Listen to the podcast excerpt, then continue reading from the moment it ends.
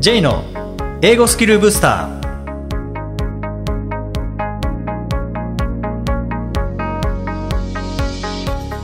ーこんにちは J こと早川浩二ですこんにちは、アシスタントのあきです。この番組は旅行や仕事で英語を使えるようになりたい方、TOEIC などの資格試験の勉強をしている方、英語学習へのモチベーションを高めたい方にスキルアップのコツをお伝えしていく番組です。J さん、今回もよろしくお願いします。よろしくお願いします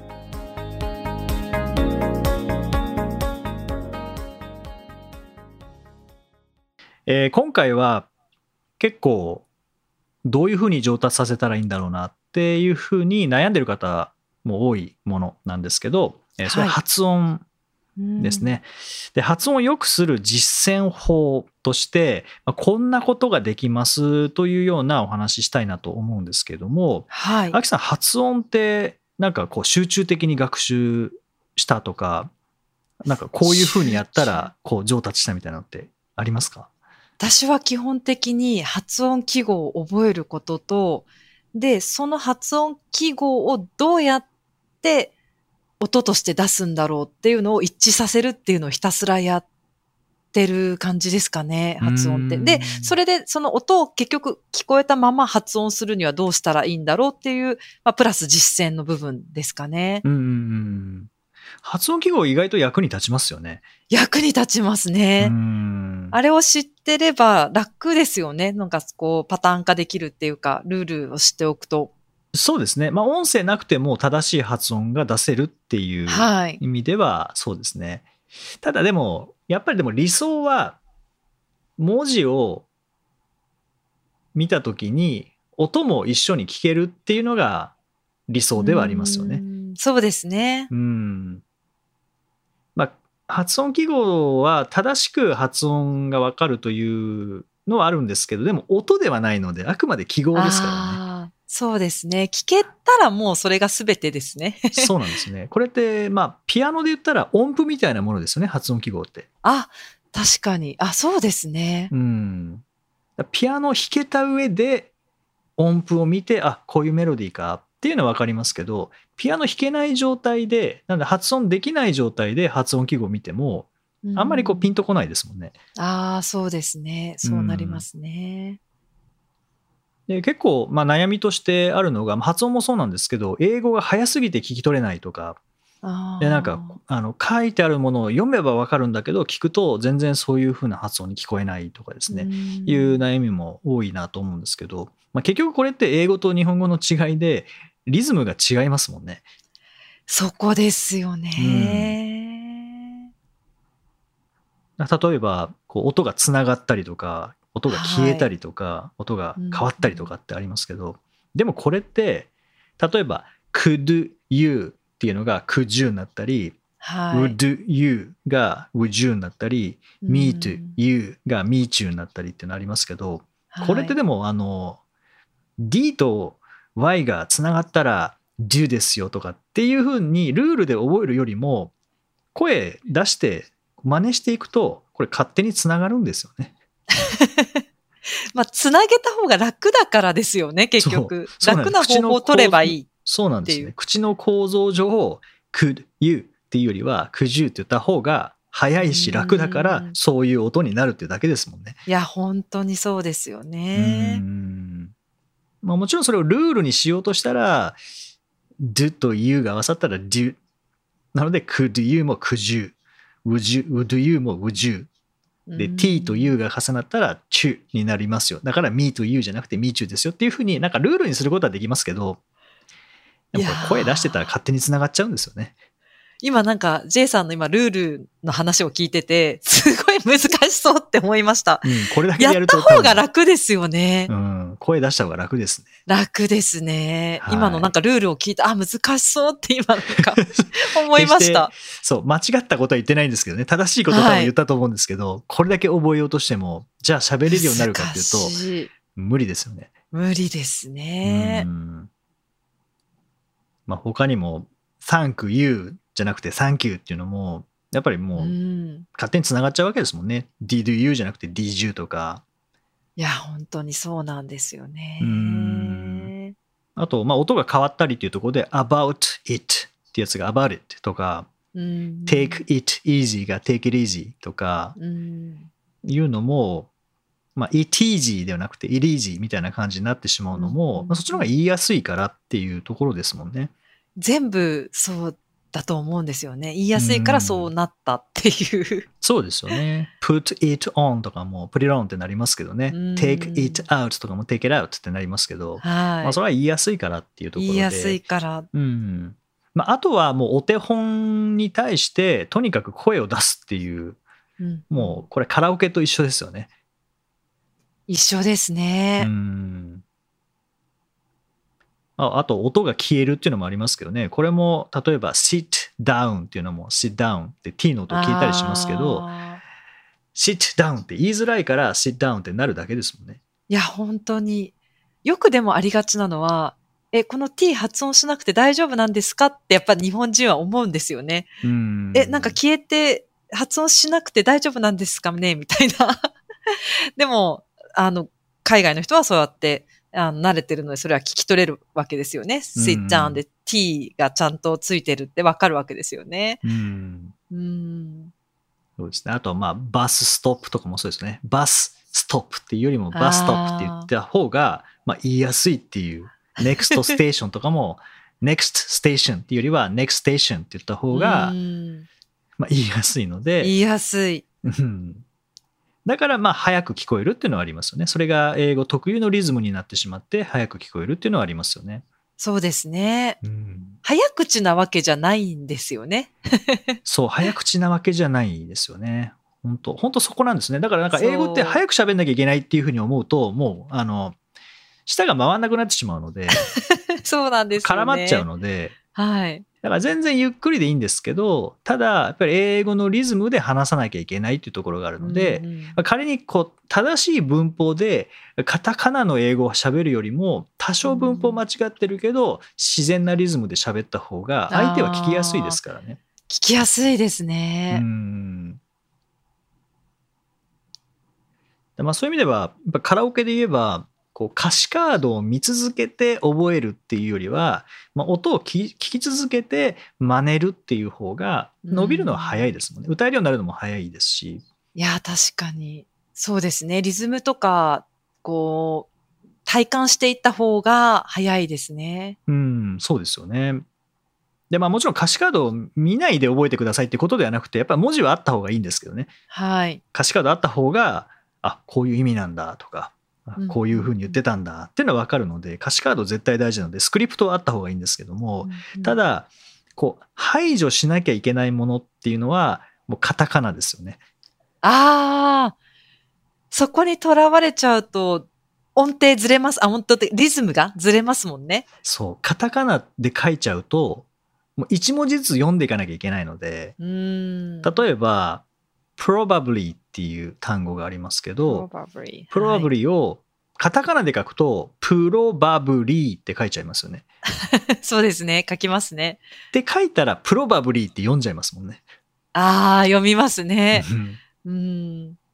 カタカナとしては probably って書いてあって、probably って読むのは、カタカナであれば間違いないんですけど、はい。でも英語って、probably って言われるよりは、probably うんって言われる方が近いですね。が多いので、はい、そうなると、もしカタカナで書くのであれば、probably っうんうん。て書きたいんですけど、じゃあ、うん probably ってどう書けばいいのかって分かんないですもんね。そこですよね。カタカナにしづらいですよね、本当に。あと、夜遅くっていう意味の late at night。っていうのもうんカタカナで late at night って書くと、late at night って読んでしまうので、あで、もしその late at night が頭に音でそのまま入ってるとしたら、late at night って聞こえないですもんね。ーうーん。なんだろうって思っちゃいますねうん。かけ離れすぎてて。そうですね。で、文字見たときに、あ、レイトアットナイトか。でもそう聞こえないな、耳悪いのかなって思いがちなんですけど、耳悪くないんですよね。耳は100%いつでも正しいので、はい。だからそねその耳で聞いているものと、あと口で言うもの、これを合わせていかないと、なかなかこう発音とかっていうのは上達していかないでですよね。ああ、そうですね。聞いたものが100%って思っていいんですよね。見てるものは補助みたいな感じで。そうですね。で、どうしてもこう発音を覚えたいってなった時に、カタカナを使いたくなりますけどね。でも、もし使うのであれば、そうレイトアットナイトと書かずに、レラナイっはて書きたいですよね。はい、はい、そうですね。じゃあ、レラナイってどう書くのかっていうと分かんないですけどね。もう本当聞こえたままで書くしかないですようね。んでもやっぱりこう、音声のまま頭に入っているものは、もうどんなに早く言われても聞こえますからね。ああ。例えば、Thank you very much もそうですし、うん I'm sorry もそうですし、うん。If you have any questions もそうですし、うん頭に入っていれば、音で頭に入っていれば、スムーズに聞き取ることができるので、はい。うん。やっぱりこう、音を頭に入れていく、音の辞書を作っていくっていう意味で、で実際にこう喋るときに発音を良くしたいとうんいう場合は、もうカラオケと一緒で、同じ音を出し続ける。はいはい。うんいや、確かにちょっと今思い出したんですけど、ある YouTube の番組で、あの、ネイティブにまず発音してもらって、もう聞いたまんま、もう文字はとりあえず置いといて、聞いたままをカタカナにして、で、それでどのくらいネイティブに分かってもらえるかっていう実験をしたら、もうそのまんま発音すれば完全にもう理解してもらえるっていう、そういう実験をやっていて、なので、その、の文字からじゃなくて聞いたまんまでいいんだっていう、そういうのをやってて、ああ、なるほど。本当聞いたまんま発音すればいいんだなっていう自信につながりますよね。うん ついつい文字があると、え、なんかかけ離れすぎてるけど大丈夫？って思うと思うんですけど、もうそうじゃなくて聞いたまんまでいいって、むしろ、あ、すごいネイティブっぽいね、みたいな感じで評価されてました。そうですよね。そういうのありますよね。そのさっきのレートアットナイトも多分、本当に聞こえたまんまカタカナにできて、それを本当に聞いたまんま発音できれば、すごいそれっぽくなるっていう。うんうんうん。まあそういう意味ではこう、ある意味こう文字も排除してしまうといいのかもしれないですよね。ああ、そうですね。思い切って。はい。特に簡単な単語であれば、うんうん、それこそ、おそらく Thank you は文字よりも音の方が先だと思うので、ああ、そうですね。はい。多分幼稚園ぐらいの時に Thank you って聞いて、まあ最初は Thank you だと思いますけど、ああ、そうですね。うんでそれがこう中学生になって、あ、サンキューってこういう風にスペル書くんだ。で、多分後で文字を知ったと思うんですよね。ああ、そっちですね。うん。でも結構そういう単語って、カタカナに入ってるかなと思うんですけど、例えば、うんうん、チェックラウとかもそうですよね。ああ、そうですね。テレビの番組とかではいホストが言ったりとかして、うん自然に耳に入ってきますけど。ですよね。で、実はこうんうスペル見たら、チェックイットアウトだったみたいな、うーんあ、こういうスペルなんだっていうような、なんか後での発見がありますもんね。ありますね。でも音から入っていくと、それが、それが普通だと思ってるので、その通り発音しますもんね。そうですね。チェキラーって。うん。あと、スタンバイとかもそうですよね。ああ、結局、スタンドバイですからね。はいはい。でスタンスタンバイ、そねそこでスタンバイしといてっていう場合は、スタンバイっていうのに、映画のスタンドバイミーはスタンドバイミーって言いますもんね。そうですね。本当だ。その通りですね。うんあなんか今気づいた気がします。そうですよね。うんうんそう結構あ、そう言われてみればそうだっていうのは結構多いですよね。はいはいはい。面白い。あとは、やっぱ音をもう主にする感じですね。文字を10にして、主従主従関係、やっぱ勉強してると文字が主で音が10になってしまうので、はい。そうするとなんか文字は、文字見ればわかるけど音聞いたらわかんないってなってしまうんですが、その主従関係を逆にして、やっぱり言語ってあの文字のない言語はありますけど、音のない言語はないですからね。うんうんうん。だから文字に騙されないっていうところで、あと結構スペルに騙されるケースも多いかなと思うんですけど、例えばね。走るって run ですよね。ラン、はい。で、走る人と走ってる人のことを、カタカナで言うとランナーですよね。ランナー、はい。でも本当は run に er つける。まあ、スペル的には ner ってなりますけど、はい run に ner。これ、ランナーじゃなくて、ランナーですよね。ランナー、はい。ランする人ですもん。でもランナーって言いますね。ああ。カタカナだと。それは、あれですかね。日本人がランナーにしちゃったっていうことですよね。きっと。そうですよね。はい。計画することをプランって言って、計画する人のことをプランナーって言いますよね。ああ。で。も、本当はプランナーですよね。ああ、なるほど。確かにそうですね。でも、所有することをオウンって言いますよね。はい。で、所有者のことをオウナーとは言わないですよね。オーナーってちゃんと言いますよね。本当ですね。すごい。あ、それは、なんか気づきませんでした。本当そうですねう。ん。結構、スペルに騙されることとかっていうのも。なんか特にカタカナにね。入ってる場合は、日本人が勝手に、まあ、ちょっといじっちゃって、まあ、わかりやすくした、みまあ、たいな部分もありすくしたのか、ますよねただ単に言いやすかっただけなのかわから言いないですけどやすかっただけか。ううんん。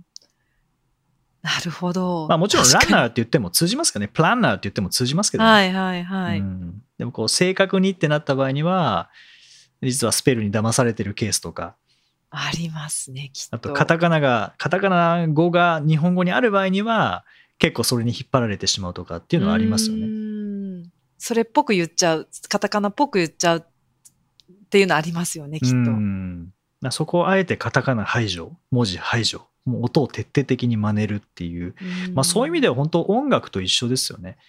ああ、そうですね。そこにメロディーをつけていくっていう意味では、はい。カラオケも歌詞を覚えればいいってものでもないですもんね。メロディーに合わせて、ね音に合わせて、正しい音程で歌わなければ音痴って言われてしまうので英語も一緒ですよね、そこは。一緒ですね。うんそういった意味では、こう、発音の練習するときに、あの、真似できる見本を用意して、はい。これだったら何回繰り返しても飽きないっていうもの。それはもしかかしたら、初級者の方はもう単語レベルからかもしれないですよね。あの、Apple、Apple じゃなくて Apple って言うんだっていう、そはい。のところから、それから Eat an apple とかフレーズにしたりとか、うんうん。I'd like to eat an apple みたいなうん。センテンスにしたりとかっていうので、こうだんだん長くしていったりとか、あともうすでに慣れてる方は、なんかニュースとかでもいいと思いますし、あとは洋楽も使えますよね、その発音とかリズムそうですね。うん確かに。洋楽だったら、それを歌いたいっていう人もいますよね。あ、これちょっと歌ってみたいな。でそれでも、もちろん発音とかリズムの学習には十分なりますようね。ん、なりますね。あと、やっぱりカラオケであれば何回も繰り返して歌えるようになるっていうのが、もう頭の中でもそれが常識として入ってるので、だから1回2回でなんで覚えられないんだろうなとはならないじゃないですか。そうですね。学習っていう意識にもならないですしね。その過そうなんですよね程を楽しむっていうのもありますよね、カラオケの場合はう。んうん。ぜひ歌うの好きな方は、あの、次カラオケ行った時、そのうちの1曲は少なくとも英語にしてしまうというのはいいかもしれないですよね。はい。チャレンジしていただきたいです。うんあと、やっぱマイクでこうスピーカーを通して聞く自分の英語の歌声っていうのは、経験したことない方はすごく新鮮だと思いますからね。新鮮ですうね。んあと、カラオケって当たり前ですけど、声出しますからね。ああ。で、口開けるじゃないい。ですか。はい。で、英語って口開けないと喋れないですよね。うん。例えば、さっきのリンゴもそうですけどね、Apple の A っていうのは口開けないと絶対出せない音ですし、はい。車の car もそうですね。縦に口開けないとうん car っていう深い音出ないので、うんだからそういう意味ではこう口開けて話すとか口開けて歌う環境でえー英語を使ってしまうっていうのは発音を良くするという意味ではすごくおすすめですよね。はい。はい。ぜひ、これ、教育教材とかでも、こう、音読するときに、あの、もう徹底的に真似をする。ナレーターと同じように言うとかっていうふうに、うんちょっと基準を上げてはい。練習して、で、おすすめは、やっぱり録音ですよね。ああ、そうですね。うん。録音して自分の声を聞いて、お手本と比べてみて、うんあ、ここは結構似てるなとか、ここはちょっと違うなっていうところをこう、聞き比べて、で、ちょっと違うなっていうところは何度か練習をして、まあ、同じようにこう近づけていくっていう意味では、そういう意味ではこう、あの、修正しながら近づけていくっていう基準が分かりやすいですよね。ああ、そうですね。なんかここは違うここは合ってるとかって自分の頭の中だけで判断するのではなくてお手本があるっていうのはなんかそこにこれが正しくてっていうのがはっきりしていれば修正しやすいっていうのはありますからね。客観視もしやすいですよね。そうですね。と比べやすい。うん、で最初は意識してその発音を出そうとするかもしれないですけどだんだん慣れてくると自然とその発音出てきますもんね。あ確かにもう口が覚えるんですかねきっとその形を。そうですよね。はい。でもしあの英会話とかされてる方は英会話レッスンの前にそういう練習をしてで英会話でレッスンで話す時には最初って意識的にちょっとゆっくりでもいいと思うんですけど、はい、練習した発音で話してみるとかっていうふうにするといいかもしれないですね。で発音もチェックしてもらうとか。さあはいいいと思います、っていうのはすごくおすすめですよね。でも本当に発音を良くする実践法としてはもうとにかく真似をして声を出すぐらいしかないですからね。シンプルですけどね、シンプルですけど、なかなかなんかそこに時間をかけない方も多いので、ぜひやってほしいですね、うそうですね。はい。まあ、ある程度こう話せるようになってきたんだけど、なかなか発音がっていう方は、一度、あの、発音をこう練習して、で、発音練習しつつ、実際に話すというのも、こう、合わせてやっていただくと、あの、徐々に上手くなってきますし、で、話しながら自分の発音がっていう判断はできないので、えー、ぜひ、あの、録音して、そして後で聞いてみて、えいただけたらと思います。最初のこう2、3日は辛いかもしれないですけどね、自分の声を聞くって、発音聞くというか自分の声を聞くのは辛いかもしれないですけど、ね、あの、2週間ぐらい経てば快適になりますので、ぜひあのそこを目指して聞いていただけたらと思います。はい。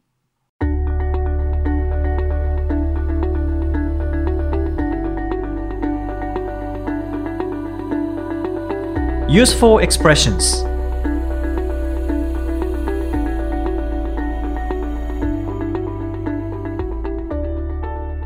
続いては、英語の名言から学ぶお役立ち表現をご紹介いただきます。J さん、今回の名言は何でしょうかはい、えー、今回はフランシス・ベーコン、まあ、フランシス・ベーコンの言葉です。In order for the light to shine so brightly, the darkness must be present. In order for the light to shine so brightly, the darkness must be present. 光が明るく輝くためにはそこに暗闇がなくてはならない、まあ、明るいところで光出しても変わらないですもんね。なるほどこれは何などういう教訓なんですかね？やっぱり苦行を乗り越えた先にあるこう輝かしい未来みたいな感じなんですかね？うんそれもあるかもしれないですし例えばこう辛い環境って暗闇ですよね。ああ暗闇。はい、うん、で暗闇だけではなくて実はそこそれがあるからこそ光も存在できるんで明るい面もあるよっていうところかもしれないですね。二面性があるってことですね。そうですね。なるほど。はい。はい、で今回はこの表現の中でも in order for 何々 to 何々、まあ、今回ので言うと in order for the light to shine so brightly これ in order for 何々何々にとって to 何々何々するためにはという表現でこれ中学校か高校でやりますよね。やりますよね。ただこう、はい、例えばパートあの TOEIC の中のパート7とかで紛れ込んじゃうと、うん、あれこれどういう意味だろうって思う方が結構多いです。あれこれなんだ、 order、in order とかで一つなのかなとか、後ろのこう、フォーとトゥーのつながりを結構意外とですね、見にくくて読み方がわかんなくなるっていう方多いですね。ああ、確かに。 in order to は知っていても、はい。その間にフォー何々が入ると、その in order to の仲間っていうのは、見えづらくなっちゃう。しづらくなりますね。はい。意外とですね、わ、かりづらい、うん。なんかこれで言うと、in order for the light、まあ、ライトにとって、ライトが何するためかというと、to shine so brightly。えー、shine、まあ、輝くためにはっていう、こう主語と動詞の関係になる感じですよね。そうなんですよね。例えば、ここ、人、for の後ろ、人が来ることも結構多いですね。in order for us。あ、はい。To work efficiently とか例えば私たちにとって、はいはい、えー効率的に働くためにはみたいな感じで、一多いですね般的に言うのであれば、in order to work efficiently でいいんですけど、もう主語、ん主語というか、この人物とか物を限定する場合には、in order for us とか、in order for you to 何々みたいな感じで、まあ、ここで限定する感じですよね。そうですね。うん結構出てきますよね。文中でも使われること結構多いかなと思います。そうですね。で、こういうのを身につけるにはどうしたらいいかというと、まあ、スピーキングもいいんですけど、結構ライティングが役に立ちますよね。ああ、なんかこう自分のことをまずは書いてみるみたいなのもいいですよね。そうですね。あの、本当に産業日記とかで、あの、今日習った英語の構文を使ってとか文法を使って、こう、あえて書いてみるっていうふうにすると、身につけやすくなりますもんね。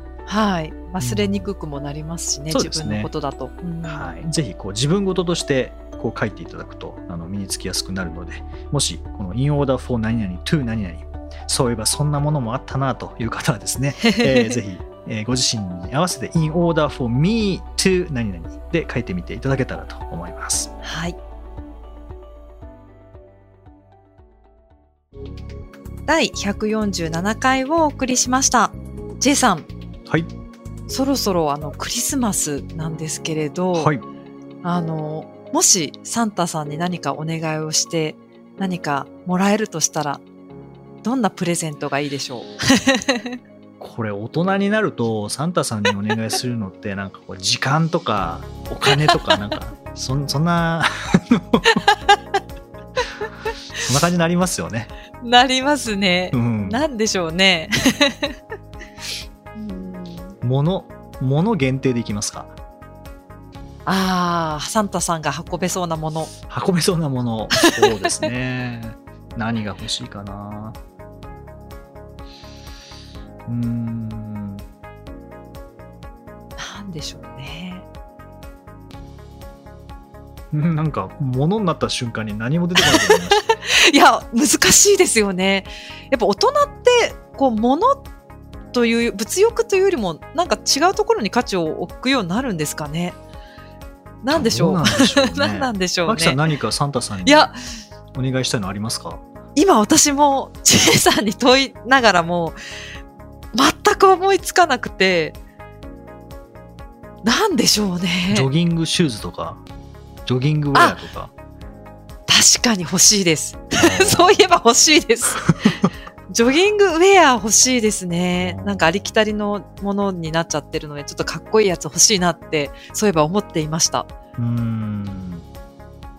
なんでしょうね。やっぱこう、大人になると自分で欲しいものは買えちゃうので、あんまり高くなければ。そうですよだから、ね。なんかあえてこう、サンタさんにお願いしたいみたいなのって。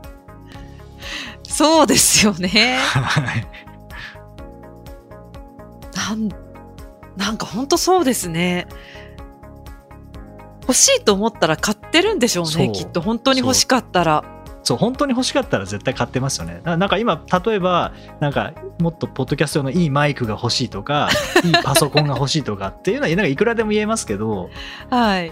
じゃあ本当に欲しいのって言われたら、サンタさんに本当に欲しいのって言われたら、いや、うーん。いや、今あるマイクで大丈夫ですってなっちゃう気がするんですよね。いや、本当そうですよね。私も今、ジョギングのそのウェアって、多分今言われなかったら本当にわかんなくて、多分それで、まうん満足いってるっていうか、まあ、それで良しとしてる部分があるので、うん。言われなかったら多分今思いつかなかったなと思います。そうですね。はいということは、なんでしょうね。さっきの問いの答えがなくなっちゃいましたね。子供ってそういうことを考えると、やっぱ欲しいものって普段買えなくて我慢してる部分があるってことなんですかね。あーパッとこう。言えるってことは。うん。そうですよね。だって、お年玉はもうちょっと先ですもんね。先ですよね。うん。だから本当に欲しいものを言うんでしょうね。これっていう。はい。ですぐにパッと出てくるってことは普段からこう考えてるっていう思ってことですよねる。。そうですよね。とというなんか純粋にこう欲しいっていう気持ちもなんかやっぱ大人になるとなくなっちゃうのかもしれないですよね本当に欲しかったらやっぱ買っちゃうのでいや本当そうですねいらないものまで買っちゃいますからね特に100円ショップに行くと、あ確かにいや人って面白いなと思うんですけどあの周りのものをいろいろ見てると優先順位って変わりませんか？あまあそれを衝動買いって言うんだと思うんですけどなんかいろいろ私たちって影響されて生きてるなって思うんですよ。こんなものを買うつもりなかったのに買っちゃうって一気にこう優先順位がなぜか上がっていやそうじゃなくて平たく見ればもっとこっちの方が必要だったのにっていうものもあるじゃないですか。うん。でもなんか見たらそれが一気に欲しくなってこう優先順位ガーンって上がって買ってしまうみたいな。特に夜中のネットは危険ですね。なんでしょうね。それ夜中ってなんかポイントなんですかね。うん多分もう判断が ブレーキが効かなくなるんでしょう。ねあありますよね。一日の疲れが制御させてくれないんですねきでっと。欲しいってなったらクリックしてしまうんですよね。買って後悔したものありますか？夜のクリックで。後悔っていうところまではいかないですけど なんで買ったのかなっていうのは結構ありますね。あそうですか。はい届いた頃にはもう忘れてるぐらいのものだったりしますか？まあそんな早くはないですけどね。あ来たってなりますけど。あー。でもあ来たいるか？これって。あー。うん。まあ飾っとこう確っていう感じですかね。うーん。食べ物とかだったら全然いいんですけどね。あそうですね、うん。食べ物だったらまあ食べるので。はいはい。消費できますからね、うん、で僕ジャンキーなものとかそんな夜中でもと食べたくはならないの。でジャンキーなものは買わないんですけどはい。なんか卵とか。卵衝動買いする。ああ。あ、なら全然いいですね。かコーヒー豆とか。いいじゃないですか。無駄にはならない。無駄にはならないんですけどね。まあ後悔はしてないんですけど、そこまうん、昼間だったら多分買ってないなっていうのは ちょこちょこありますよね。危険ですね。夜のクリックは本当に。はい、あとフィリピンと日本の国旗とかですね。あのセブから帰ってきてああセブよかったなーって思い出しながら夜ネット見てたら フィリピンと日本の国旗こう なんかえこうなんなんていうんですかね交流みたいな感じで2本同時にこうさせてこうクロスしてお土産みたいな感じですかね。行った、行った時の思い出が。というか、うんまあ、飾ってますけどねあ、そうですか。全部飾ってますとりあえず いや、そこまで買ったらもうサンタさんは必要ないですね。そうですねサンタさんにあの そういいう夜ネット見てクリックしなくなるようなそういうなんか抵抗する心が欲しいですねう。むしろ、むしろ、むしろそういう心が。はい、久々に全く意味のない話をしましたね、そうですね。はい、もっとなんか面白い感じで発展するかなと思いましたけど、すいませんでした。いえいえいえまあクリスマスだからいいですねそうですね。いいですよね。はいはい。さて、この番組ではリクエストやご感想をお待ちしています。メッセージはツイッターやメールなどでお気軽にお送りください。また、毎日配信の単語メール、ボキャブラリーブースターの購読もおすすめです。J さん、今週もありがとうございました。どうもありがとうございました。Okay, thank you for listening. See you next week and Merry Christmas.